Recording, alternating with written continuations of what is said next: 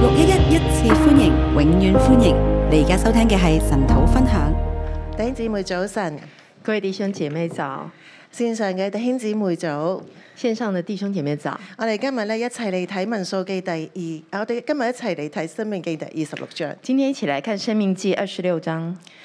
我哋今日嘅題目咧就係要以財物和一切初熟嘅果子尊榮神，今天的題目是要以財物來和果子來一切初熟嘅果一子。切出手的果子來尊榮神。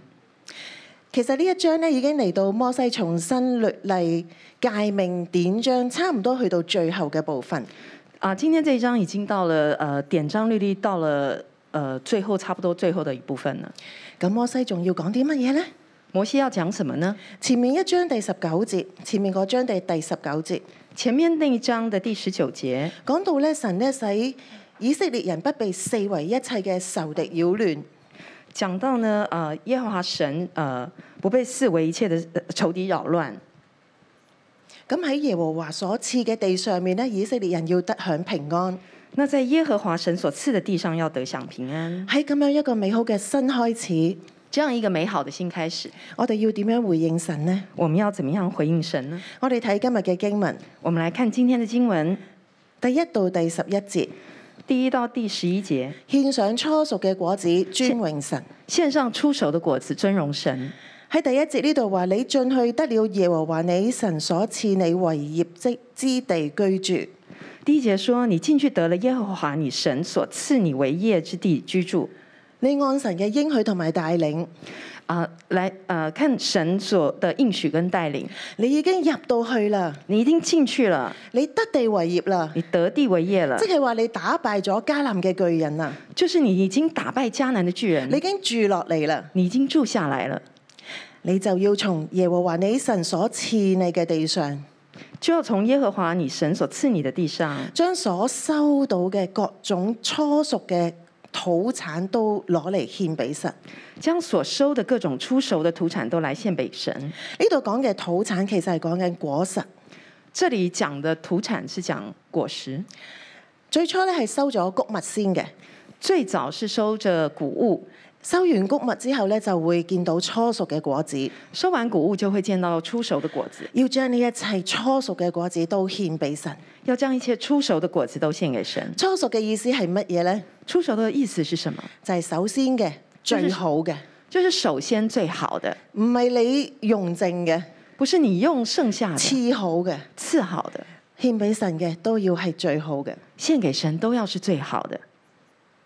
跟住咧就摩西話啦，接下来就摩西说要帶住用個籃入住，然後就帶去見祭司，啊，要用一个篮子带着去见祭司，去到神所揀嘅地方拎知道去，去到神所拣选的地方，然後咧就要同祭司講：然后要跟祭祭司说，我今日向耶和華你神明認，我今天向神耶和华你神明认，我已來到耶和華向我列祖起誓應許賜給我們的地。我已来到耶和华向我们列祖起誓应许赐给我们的地，唔係淨係攞啲果子去擺低就行得噶咯不是只是拿着果子放下就好了哦，喎，係要講嘢噶喎，是要讲话的。講啲嘢係要你表達你嘅心啊。讲这些话是为了表達你的心，正如我哋嘅奉獻唔係一個例行公事，就像我们的奉獻並不是一個例行公係事責任嚟嘅，只係責任，啊，只只有責任，擺低就係啦咁。放下就算了。我哋係要帶住我哋嘅心。我們要帶着我們的心，喺今日咧呢一個嘅我已來到，在今天這裡說我已來到，我覺得好有感動。我覺得非常有感動。我嚟咗啦，我來了，我嚟咗你話要俾我哋嘅地啦。我來到你要賜給我的地了。我諗起牧師嗰啲 A、B、C、D、E、F 好多唔同嘅見證，我想到牧师那些 A B C D E F 很多的見證，我哋聽咗好多次嘅。我們聽了很多次，有幾有有一啲咧係我哋聽極，我哋都覺得仲好新鮮同埋好激勵嘅。有些我們聽了很多次，可是都還是覺得很新鮮、很激勵。特別當牧師被呼召從加拿大翻嚟香港，当牧师被呼召从加拿大回到香港，教會從北角碼頭搬到嚟荃灣。教会从北角码头搬来荃湾。牧師第一件事做嘅就係跪喺地上面，牧师第一件事情做的就是跪在地上，神啊，我嚟咗啦！神啊，我来了，神啊，我嚟咗啦！神啊，我来了，我覺得好感動。我觉得很感動。短短幾個字，我來到了，短短幾個字，我來了，背後係好多年嘅經歷，背後是非常多年的係經用歷，生命同神去交織嘅好多好多嘅經歷，是用生命跟神交流的很多很多的經歷，有好多嘅艱難，很多的艱難，好多嘅掙扎，很多的掙扎好，多嘅悲傷，很多悲傷，好多眼淚，很多眼好多淚，歡樂，很多歡又有好樂，多得着，也有很多得着。每一步都係神一路嘅帶領，每一步都是神的帶領，每一步都有神每一步都有神緊緊嘅跟隨，緊緊跟隨，好多嘅經歷，很多的經歷。我嚟咗啦！我來了，呢背後嘅經歷這背後的經歷講嘅時候，講的時候，短短幾個字。短短幾個字，但係回想起一定係好多好多嘅畫面，回想起來是很多很多的畫好面，多好多唔同嘅經歷，很多很多不同的經歷，好感動。很感動。所以每次牧師再提起都好感動。所以每次牧師在提起都很感動，就係點解我哋唔係淨係攞藍果子去見神，就是怎麼樣，我們不是拿了一籃果子去見神，我哋係要帶埋我哋嘅心去朝見神。我們更要帶着我們的心去朝見神。我嚟咗啦。我來了，對以色列人嚟講係同樣係唔係一件小事？對以色列人來講都不是一件小事。我嚟咗啦！我來了，佢哋憑乜嘢可以進迦南？他們憑什麼可以進迦佢哋南？憑乜嘢可以打敗埃及？他們憑什麼可以打敗埃及？佢憑乜嘢喺曠野死唔去？他們憑什麼在曠野不會死呢？點樣可以過到約旦河？怎麼樣來過約約旦河？點樣打敗迦南嘅巨人？怎麼樣打敗迦南的巨點樣可人？以攻陷耶利哥？怎麼樣可以攻陷耶利點樣哥可？以得地可以住落嚟呢？怎麼樣可以得地，可以住下來呢？可以種自己嘅果樹，可以種自己的可啊果以樹，得到自己嘅果實，可以得到自己的可果以從實，神所賜俾佢哋嘅地度得到生活，可以從神賜給他們的地上得到生活得，到祝福。得到祝福。我嚟咗我啦，來了，背後係好多好多嘅故事，背後是很多很多的故事，編織住呢，佢哋佢哋嘅列祖一大串嘅經歷。見證了見證了他們和他們列祖啊、的的經歷，所以係好唔簡單。所以是很不簡單的。呢一種嘅宣認、這種的宣宣佈同埋承認啊、宣認，這種的宣告跟承認係非常嘅重要。是非常的。當你咁樣講嘅時候，當你這樣講，你知道你嚟做咩嘅？你知道你來做什麼你，知道你攞呢一籃初熟嘅果子你係做咩你嘅？知道你拿這一籃出手的果子來是做什麼的。我係要嚟紀念神嘅救贖，我要來紀念神的救贖，我嚟獻上我好深嘅感恩。我來獻上極深的感恩。所以摩西好好啊，所以摩西很好，佢教埋佢哋應該點樣講。他教他們應該怎麼說。你唔好以為跟住人哋講，你不要以為跟着人家講，其實你跟住講、跟住講，你跟着講、跟着講，你就會培育一個感恩嘅心。你就會培養一個感恩的你心就，唔會忘記神嘅恩典。就不會忘記神的恩典。當祭司從你嘅手裏邊拎咗呢個籃，當祭司從你的手裡取過籃子，放喺神嘅壇前，放在神的壇你前，就要講以下嘅一番説話，你就要說以下的啊一番話，就係、第五節啦。就第五節。我祖原係一個將亡嘅亞蘭人，我祖原是一個將亡的亞蘭人，下到埃及寄居，下到埃及寄居，講嘅應該就係雅各啦。講的應該就是雅各。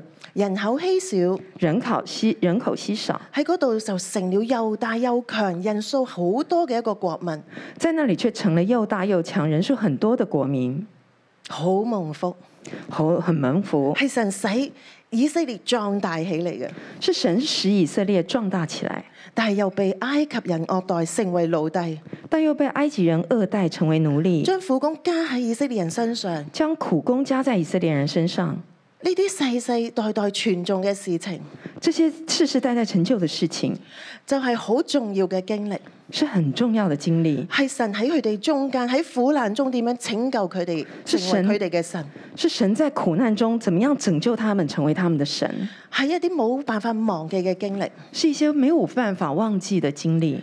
點樣可以從埃及人嘅手中將佢哋救出嚟呢？怎么样从埃及人手中把他们救出唯来有？神可以做到。唯有神可以做得到。神聽到佢哋嘅呼求，睇到佢哋嘅睇到佢哋嘅艱難，神听到他们的呼求啊，知道他们的艰难，就伸出大能嘅手去救贖佢哋。就伸出大能的手来啊，救赎他们。每一次再重複去講，每一次再重复讲，今日都會再加添一份信心。今天都会再加添一份信心神。係聽禱告嘅，神是听祷告神的係睇見我嘅苦情嘅，神是看见我的苦神會嚟情，拯救我嘅，神会来拯救我，就係要不斷去紀念。就是不断的去纪念。當你紀念你原來係咁樣行過嚟，当你纪念你是这样子走过来，你就會更深嘅嚟到去感恩，你就会更深的去感恩。拎住嗰個籃，拎着这个筐子，拎住呢一籃嘅果子，拎着这一篮的果子，係特別有感動。特别有感动。本來乜都冇，本来什么都没有的，本來我哋係要被滅族嘅，本来我们是要被灭族的，本來我哋係被欺壓嘅。本来我们是被欺压的，本來我哋係困局裏边，我哋係冇出路噶，本来我们是在困局里面没有出路的，係神救咗我，是神救了我，係神救咗我啊是！神救了我啊！我要帶呢一籃初熟嘅果子嚟獻上我嘅感恩，我要带这一篮出手的果子来献上感恩。我已來到，我已经来到，已經唔係一件小事。已经不是一件小事而。家我仲要去回想神所做嘅一切，现在我要来回想神所做的一切，所以我哋獻上，所以我们献上，唔好睇為一個條例，嗯、这是一个条例，唔係只係一個呃條不是哦例。只是一个条例，我哋要帶住感恩嘅心嚟到回應神，我们要带着感恩的心来回应好神，深嘅感恩。很深的感恩。點樣可以好深嘅感恩呢？怎么样可以很深的感恩呢？成日體會下自己嘅低位。每一天都要呃感受一下自己的低位。我哦好中意咁樣回想。我很喜欢这样回想。嗯，嚟到六一一，我發現六一一有個尊榮同埋感恩嘅文化。来到六一，我看到六一有一个呃尊荣跟感恩的文化。坦白講，我都唔係一嚟到我就能夠進入嘅喎，坦白讲，我也不是一来就能够进入的。係近呢幾年好啲。这几年好很多，喺一年裏邊咧，有嗯有好幾個日子咧，我哋都會喺童工嘅感恩群組咧發放好多好多嘅信息，去多謝牧師，多謝師母。一年里面呢，我们都有很多的机会去呃发放感恩，就是感恩牧师师母、誒、呃堂慶啦、堂庆、父親節啦、母亲节、牧師師母嘅生日啦牧，师师母的生日，我哋都會獻上感謝。我们都会献上感谢。最初我覺得我又冇乜感動，又唔係好深刻，又好似寫唔出，我就唔想寫，初初我都觉得没有什么感动，好像也没有什么想法，覺得呃好膚淺啊自己， 咁觉得自己很肤浅， 就又唔想好假咁樣，咁我又寫唔出。又不不不想很假，我又写不出来。但係近呢幾年，但这几年，特別近呢幾年，特别这几年，我覺得我個心唔唔一樣，我觉得我的心不一样。我喜歡從我嘅低位去諗。我喜欢从我的低位去想，如果我冇嚟到六日一，如果我没有来到六一一，我從咁樣去感恩，我怎么会知道这样去感恩？我從呢一個位去感恩，我从这个位置去感恩，我就好有感覺，我就很有感觉，我就好感動，我就很感动，我好感恩。很感恩。如果我冇嚟到六一一，如果我没有来到六一一，我頭家可能散咗，我我这我这头家可能都散了，我可能行唔落去，我可能走不下去。我今日再唔能夠服侍神，我今天也不能再服我侍乜嘢神，哦都可以冇晒㗎啦。我什么都可能没有了。係神帶我行過，是神带我走我过，離開咗埃及，我离开埃及哦佢，帶我行過嗰個曠野，他带我离开旷佢野，帶我進入應許之地，他带我进入应佢许之帶我能地夠，進入好多嘅真理，他带我进，能够进入佢很帶多我真明理。白神嘅恩典，他带我明白神我的以恩為我典。好識㗎，我以為我很懂我一直的，認為自己好明㗎，我一直以為自己很知道的，直到我嚟到呢一度，直到我來到這裡我，先至覺得我開始學習明白，我才開始覺得開始明白開始學學習習，牧養，開始學習牧開始養，學習講道，開始學習開始講道，學習讀聖經，呢開始學習讀聖經，一切都係恩典。這一切都是恩每一典。次感恩，我都會從呢一個位嚟到去諗，每一次感恩，我都會從這個位置來想，我最唔光彩嘅事，我最不光彩我的最事，不堪嘅事，最不堪的事我，生命最爛、最扭曲嘅事我。生命最爛、最扭曲的事，我從呢一切去感謝神。我從這一切來感謝如果神。我冇嚟到六一一，如果我沒有來到六一一，所以我哋每日都可以獻上我哋初熟嘅果子，所以每一天我們都可以獻上出手的果獻上子，你呢一個心啊！獻上你的心，每一日都係新鮮嘅，每一天都啊是新鮮每一的，天都係可以好重新重温神對你嘅恩典。每一天都可以重溫神給你的恩典。呢、一個就係我哋可以深深嘅感恩。這個就是我們可以深深感唔好恩，流入一個好外表行為嘅一種嘅同神建立關係嘅方式。不要流入那個外表的呃這種很膚淺的跟神建立關係的方式。嗯，最近嘅小組長按立，最近的小組長案例，我按立咗兩個門徒。我案例了兩個門徒，對我嚟講對我來說意義重大，意義重大，因為過去一段日子，因為過去這段日子，我可以形容我係喺一個好長、好嚴寒嘅冬季裏面，我可以形容這是一個很長、很嚴酷的冬季裡面，種咩都冇嘢收，做什麼種什麼都謀謀呃收不到，種做啲乜嘢都好似唔啱，種什麼都不對，嗯，乜嘢都好似做唔到。好像什麼都做不到，好無奈，很無奈，好無能，很無能，覺得自己好冇用，覺得自己很沒有用。喺一個一個嚴寒嘅冬季裏邊，在一個嚴寒的冬季裡，好似就只能夠等候春天，好像只能等候春天，但又唔知幾時嚟。但又不知什麼時候來。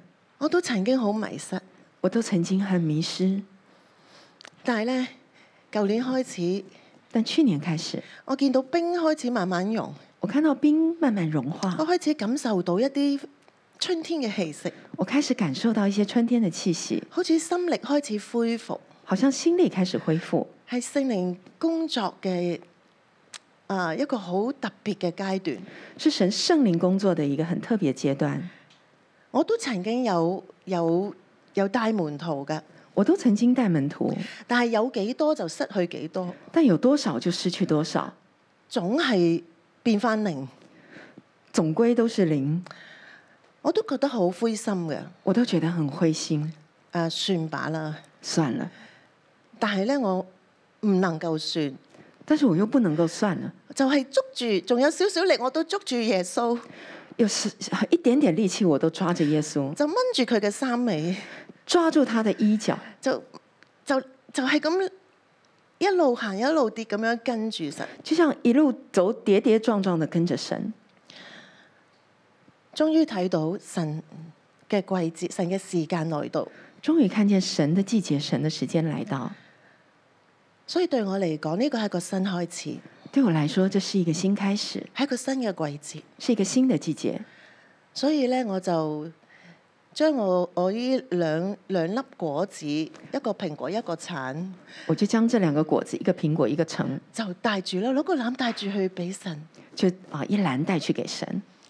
神啊，係你嘅，神啊，是你的，都歸俾你，都歸給你，一切榮耀歸俾你，一切榮耀歸係給你你，嘅恩典嘅明證，是你恩典的明證，係你紀念我嘅時刻。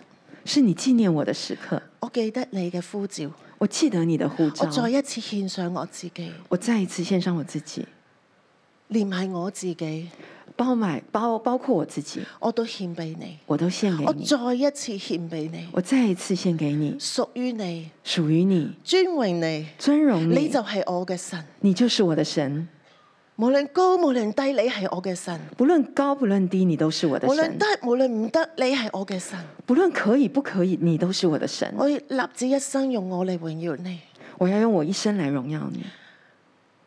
我就係咁樣，我就是這樣，我好感覺到呢一種獻上初熟果子嘅喜悦。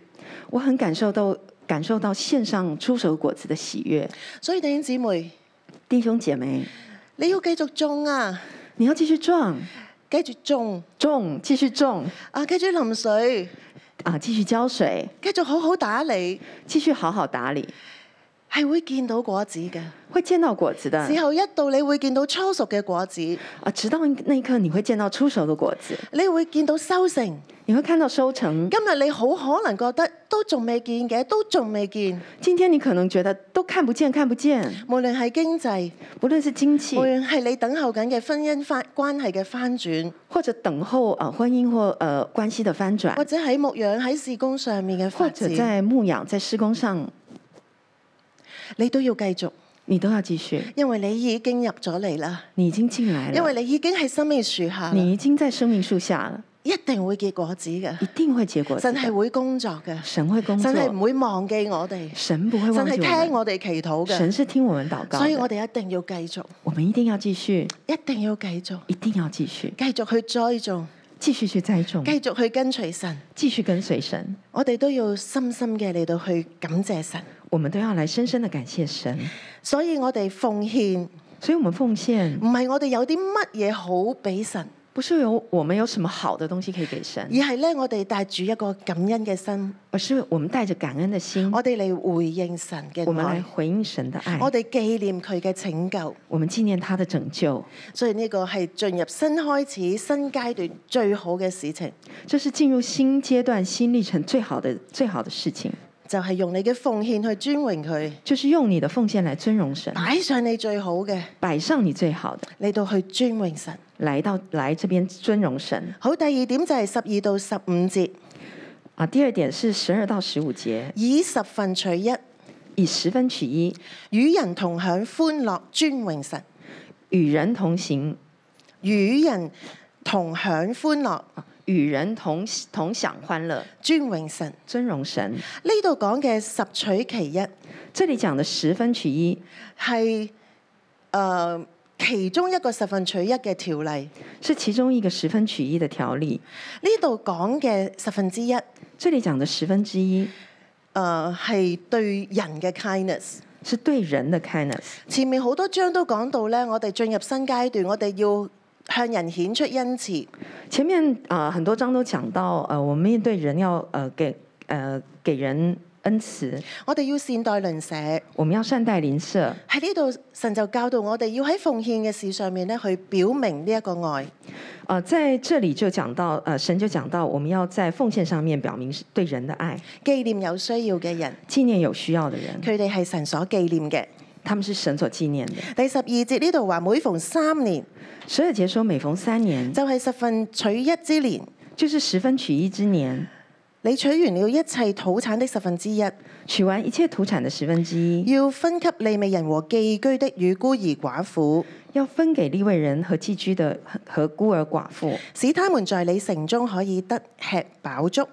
而啊使他們在你城中可以吃得飽足。神要我哋紀念利未人，神要我們紀念利未人因，為佢哋冇分地業。因為他們沒有分地業，誒、孤兒寡婦寄居嘅更加冇人冇物啦，孤兒寡婦跟寄居的更加我、呃没有份，佢哋更加缺乏。他們更加缺乏。喺我哋隨心所欲，我哋得到神好多嘅祝福、吃喝玩樂嘅時候，當我們呃得到神呃祝福、吃喝玩樂的時候，我哋點能夠忘記呢一班人呢？我們怎麼能夠忘記這些人？神想我哋與人去分享，神想我們與人分享，用歡樂嚟到去尊榮神。用歡樂來尊榮神。喺第十三節呢度特別講，十三節特別講，佢話你又係喎將呢一啲奉獻拎嚟嘅時候，他說你要將這些事呃奉獻拿來的時候，你依然係有一啲嘅宣認嘅，誒、呃依然有一些宣信仰嘅告白、宣揚宣認呃宣認。係。咁呢度講到呢一筆嘅十分之一，這这边讲到呃这这边的十分之一係稱為聖物，是称为圣物即，係話咧係撥開嘅，是是呃隔开的、分开的，係分別為聖嘅。是分别为圣的。你要話咧，我係將佢分別為聖拎咗出嚟啦。你要说这是分别为圣，呃分开来的。我哋我已經俾咗利未人同埋寄居嘅同埋孤兒寡婦啦，我已经给了立位人寄居的和孤儿寡妇了我，照咗你嘅吩咐而行啦，我照着你的吩咐而行，你你所命令嘅我都做啦，所命令的我都做了，我冇違背啊。我没有违背。哇，其實呢啲説話你講唔講得出口咧？这些说这些话，你讲不讲得到呢？但係神要求你講啊，但神会要求你讲，你講就係、我就信你噶啦。你讲我就信你。你要講啊，係咁啦，你要这样讲，我拎嚟啦，我拿来我了，係因為遵守你嘅命令而拎嚟噶。我是因为遵守你的命令拿来我的。以你為神，所以我尊榮你；我以你为神，所以我尊我荣以你。我嘅財物嚟尊榮你。我用我的财物来尊荣你，呢啲係分別出嚟㗎。这些是分别出来的。所以咧，我哋遵行神嘅條例，我哋話奉獻，我们遵行神的条例，说奉献，我你就會諗啦，逢三年啊，你就会想，每逢三年，即係如果七年為一個一個循環咁，即係第三年同第六年都要咁做喎、如果七年一个循环的话，第三年、第六年都要这样做。哇，咁第三年同第六年我咪好窮，哇，那第三年、第六年我不就很穷？一個十分一，兩個十分一，三個十分一，哇冇得剩咯咁，一个三分一， 两个三分一，三个三分一就没剩了，成三個十分之一喎、三个十分之一哦，好多㗎喎、很多 哦。係啊，唔好咁認真啦、哎呀，不要这么认真吧呢。大神就係好認真啊！但神就是很认你真。嚟到我面前，你話係啦，呢啲就係啦，我按你嘅吩咐而行啦。啊，你当然你就说，对，这就是我照着你吩咐而行的。神真係好認真，神是很认真的，所以弟兄姊妹，弟兄姐妹，我哋要睇呢一個奉獻。呢、我們要看这个奉献，個奉獻即係話神請客，这个是神请请客客，佢要請百姓食嘢，他要请百姓吃东西，佢透過祝福你嚟請客。他来祝福你，让你请客，請係神請客啊，唔啊，係是你神請请客。 客，神請客嘅時候，佢會俾錢嘅，神请客是会给钱的，神係會埋單㗎。神会买单的。當你拎嚟嘅時候，当你拿来的时候，係一個尊榮神嘅舉動，是一个尊荣神的举动，本身都唔係我嘅，本身都不是有的，係你嘅。是你的。我攞嚟係尊榮你，我拿来是尊荣以你，你為我嘅神，以你为我的神，仲有係你請客，而且还是你请客，你一定會包底嘅。你一定会包底。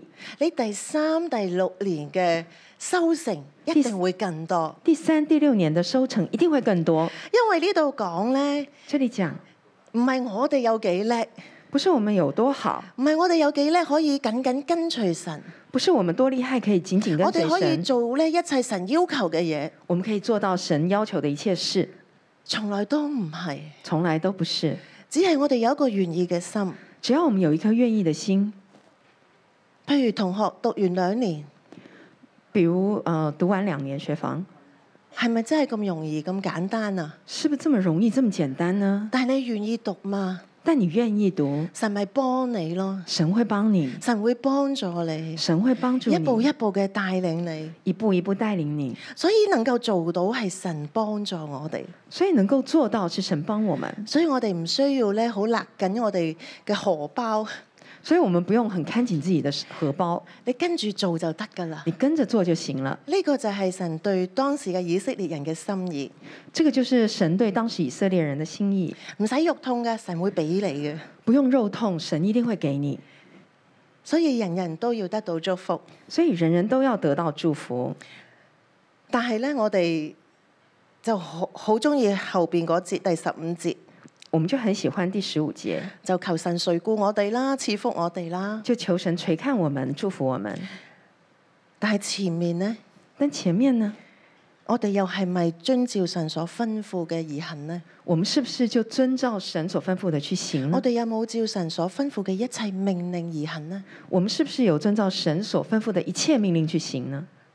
我哋成日話神，你都仲未祝福我嘅，你都唔祈禱，你都唔聽我祈禱嘅，我们说啊，神啊，你都不祝福我，不听我祷告的你，祝福隔離多啲嘅，你祝福别人多啲，多但一係点。但係我哋又有冇去聽從神呢？但我们有没有去听从神呢？我哋有冇跟從神呢？我们有没有跟从神呢？所以呢一度呢，有一個所以這邊自己嘅宣認，有一个自己的宣认，亦都有祈求，也都有祈求，都係摩西嘅教導嚟嘅。都是摩西教导。所以我哋知道原來咁樣係蒙福嘅，所以我们知道，原来这样是蒙福我的。哋跟隨神係蒙福嘅，呢我们跟随神是蒙福的福，氣係追住我哋嘅。追蒙祝福是追着我们的。所以我哋就落到第三點，就係要立志緊守遵行神嘅説話，蒙福勝萬民。我们啊、呃来到第三点，就是要立志遵行神所说的话啊、谋福胜万民，以神為你嘅神，以神为你的神，尊佢為你獨一嘅主，尊他为你独一的主，係盡心盡性咁遵守、緊守、遵行神嘅命令，是尽心尽性谨守遵行神的命令，唔係一個苦差，唔不是一个苦差係你嘅事，重擔，不是重担，而係一個身份，而是一个身份，係神子民嘅身份，是神子民的係身份你以，神為神而得嘅一個身份，是以神为神而得的一个身份，係神揀選你與與你立約，以你為佢子民嘅一個身份。是神拣选你与你立约啊、跟你以你為以佢嘅子民以你为他的子民的一嘅个一身個咁份，嘅身份，嗯，呃所以你成為佢嘅子民，所以你成为他的子民你，就喺佢嘅保護下面，你就在他的保你护就下會一面。路蒙帶領，你会一路蒙带领，你就可以蒙福勝萬民。你就可以蒙福胜万民。呢個係神對我哋美好嘅心意，这是神对我们美好的心意。我哋只要跟隨，我们只要跟随，我哋唔好一聽到就覺得好難就就就唔跟啦，我们不要一听到觉得很难就不跟了，呃揀嚟跟，选着跟，我哋就係跟上去，我们就是跟上去，點都跟住，怎么样都跟住跟着我，哋總會更好。我們一定会更好。神一定會幫助我哋嘅。神一定会帮助我们所以面對新嘅階段、新嘅開始，面对新阶段、新开始，讓我哋立志遵行神嘅説話，让我们立志遵行神的话。我哋獻上最好，我们献上最好的，獻上我哋自己，献上我们自己，我哋用財物我们用财物、同埋一切初熟嘅果子一切出手的果子嚟到去尊榮神，来尊荣神。我哋一齊嚟敬拜。我们一起来敬拜。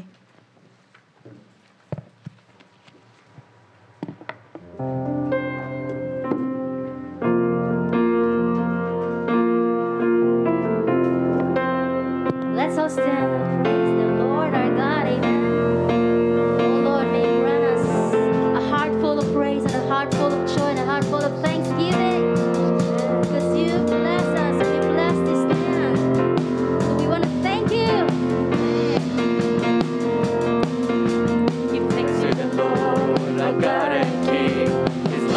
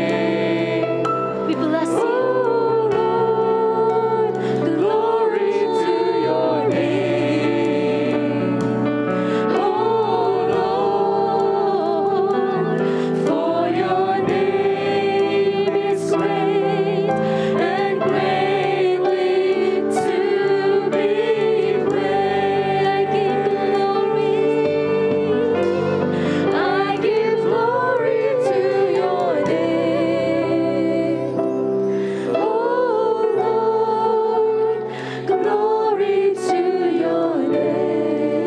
啊啊切万有的。主，我们谢谢你，你是使我们得享美福的神。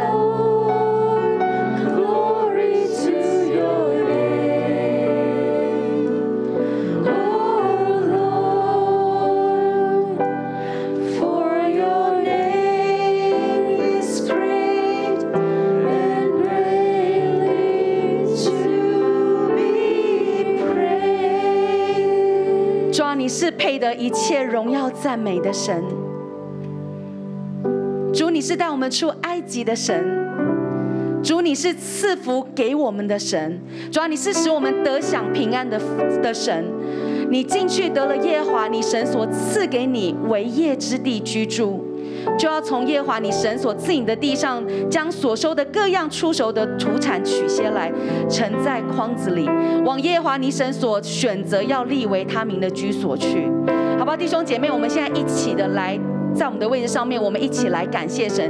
神赐给我们各样的美福，使我们得以存活，给我们有产业，给我们有平安，给我们有健康，给我们有货财，让我们的祷告可以蒙可以蒙应允。好吧，我们现在就能用我们的口呢，献上这个感恩的祭给我们的神。我们一起共同的来祷告。感谢赞美，就是你是赐给我们一切土产的神，就是呢，请你带我们进入呢，这个地位跟地主耶穌，我哋多謝讚美你，主啊，我哋多謝你，主啊，多謝你喺呢咁多年嚟一直帶領六一一教會，帶領我哋每一個，主啊，無論遇到乜嘢嘅情況、咩嘅困難，主啊，我哋都能夠經過，主啊，你俾我哋，主啊，有豐盛嘅產業，主啊，有恩賜、有能力、有健康嚟到服侍你，主啊，我哋向你獻上極大嘅感恩，哈利路亞，哈利路亞。哈利路亞！我哋嘅神係好神，佢係看顧我哋嘅神。無論我哋喺高山或者低谷，只要我哋呼求神，佢就嚟到我哋嘅身邊，就拯救我哋出黑暗，進入愛子光明嘅國度。弟兄姊妹，請先坐低。我哋有冇曾經經歷過好似偏偏傳道咁？一個好漫長、好漫長嘅寒冬，好似好冇盼望、冇出路嘅一樣。我哋回想，當我哋未嚟六一一教會之前，我哋嘅光景係點樣？可能我哋嘅經濟係咪好低迷？我哋嘅夫妻關係，甚至乎面臨破裂。人際關係好難走落去，甚至乎我哋嘅工作，我哋失去咗工作，我哋好似無能為力嘅一樣。所以而家，我想你揾一個人，兩個兩個嚟到深深嘅向神感恩。我哋用一個禱告嘅形式，我哋講我哋嘅低位。我哋曾經係點樣陷入好低迷、好絕望、沮喪嘅裏邊，講你嘅故事。但係嚟咗六一一教會之後，因為被牧養，有神嘅話去堅固我哋，有牧者嘅帶領教導。我哋可以走出嚟，我哋經歷啊，我哋經歷神主本嘅恩典、憐憫、拯救，甚至乎祝福。我哋而家兩個兩個去分享、禱告，深深嘅向神獻上感恩。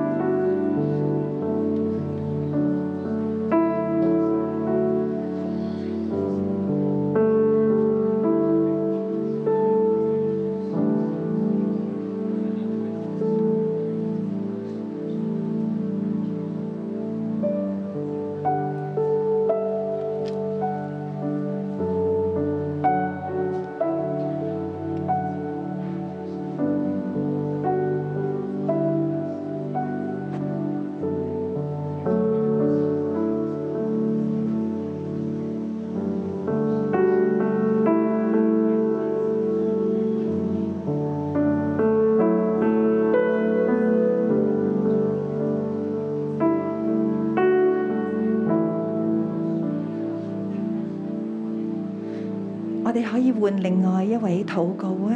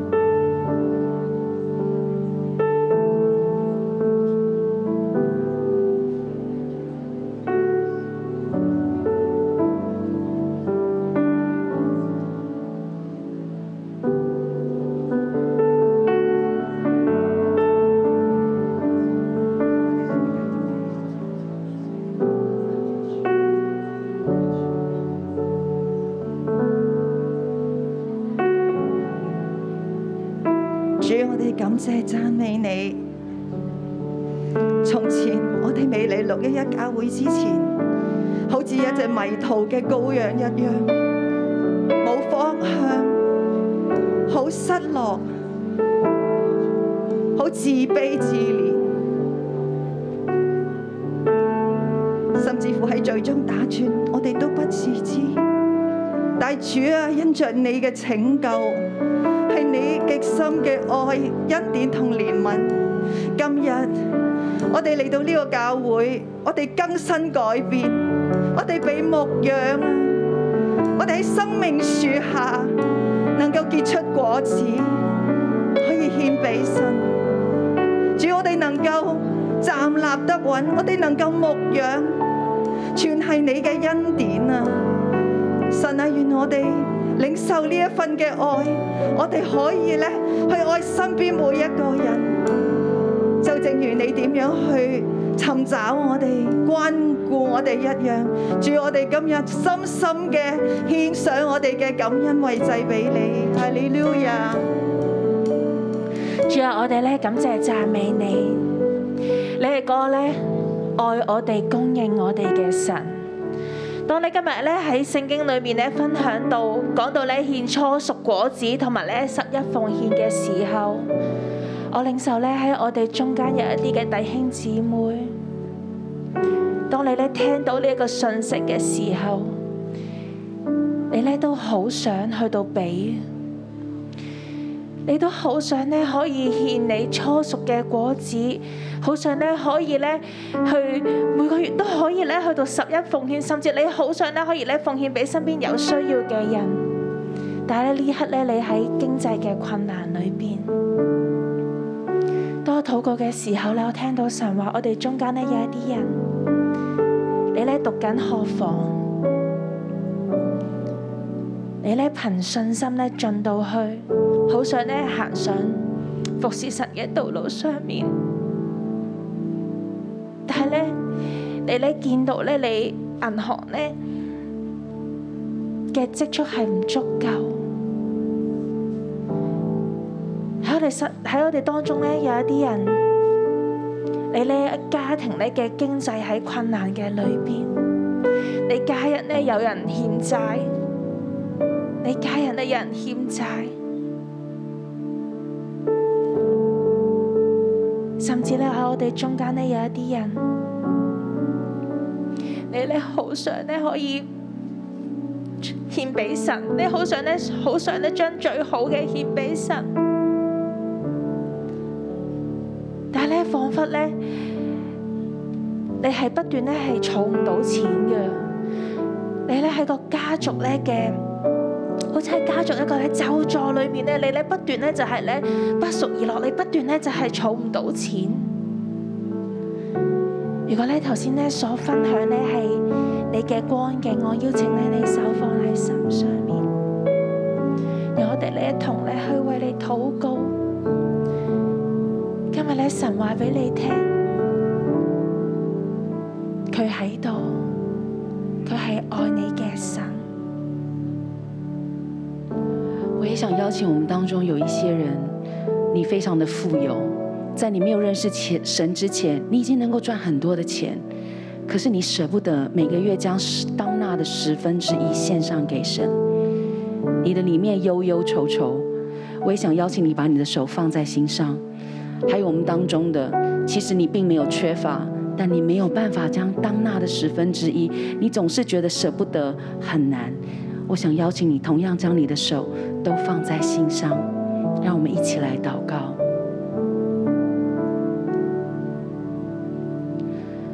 我想邀请呢，你看到在你身边有人将手放在胸口前面的，请你就围过去，将你的手搭在他的身上，好不好？男生跟男生，女生跟女生，我们一起来为他们的来祷告。你看看你周围的，对他将他的手放在心上，你就走过去为他来祷告。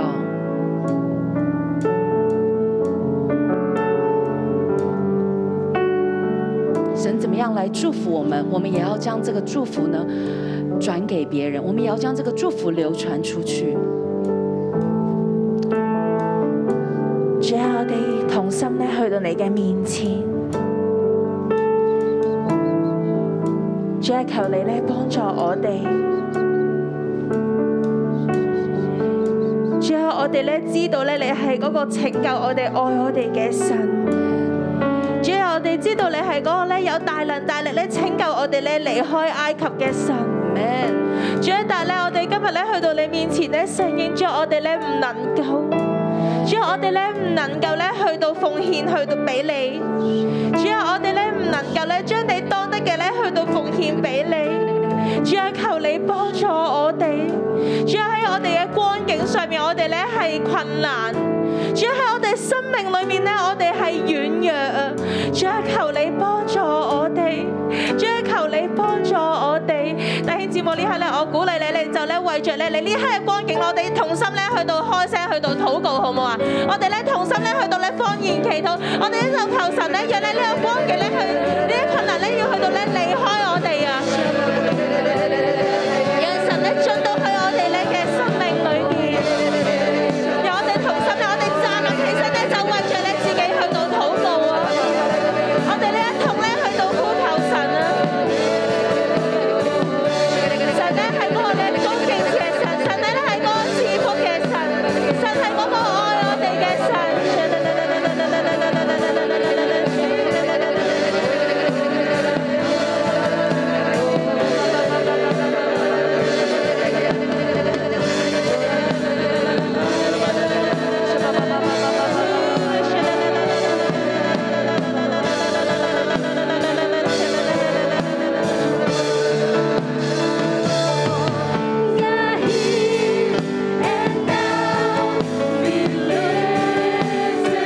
我们高举你。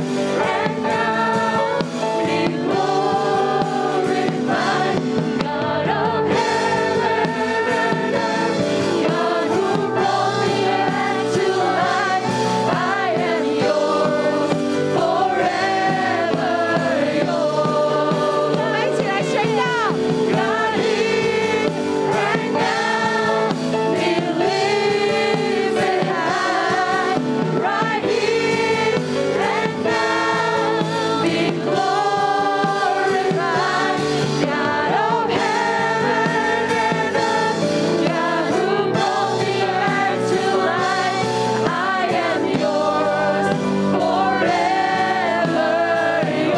主啊，我们要在你的另一面降服。主啊，不只是将当纳的十分之一奉献给你，主啊，我们要更将我们生命当中我们所得的一切的美福、一切的平安、一切的健康，都归荣耀给你。主耶稣，我们要在你的面前深深的感恩，深深的尊荣，更要深深的来委身，好吧，弟兄姐妹，我们一起拿起我们的圣经，我们看到第十六到十九节，只要你应许。遵行神的道。神应许你要得一切的称赞、美名、尊荣，超过他所造的万民之上。我们大家想不想得到这样的美福？我们在神的面前用十六到十九节，我们大声的来宣告，好不好？我们将所有的你换成我。当我们在读这个圣经的时候，愿这个经文深深的刻在我们的里面。我们要更多的谨守遵行，更多的委身，好吧？我们一起开口的来，用广东话 我们将你改成我就可以了。好，我们一起的奉耶稣基督的名来宣告：耶和华我的神，今日吩咐我行这些律例典章，所以我要尽心尽性谨守遵行。我今日认耶和华为我的神，应许遵行他的道，谨守他的律例、诫命、典章，听从他的话。耶和華今日照他所應許我的，也認我為他的子民，使我謹守他的一切誡命，又使我得稱讚、美名、尊榮，超乎他所做的萬民之上，並照他所應許的，使我歸耶和華你的神為聖潔的民。哈利路亚！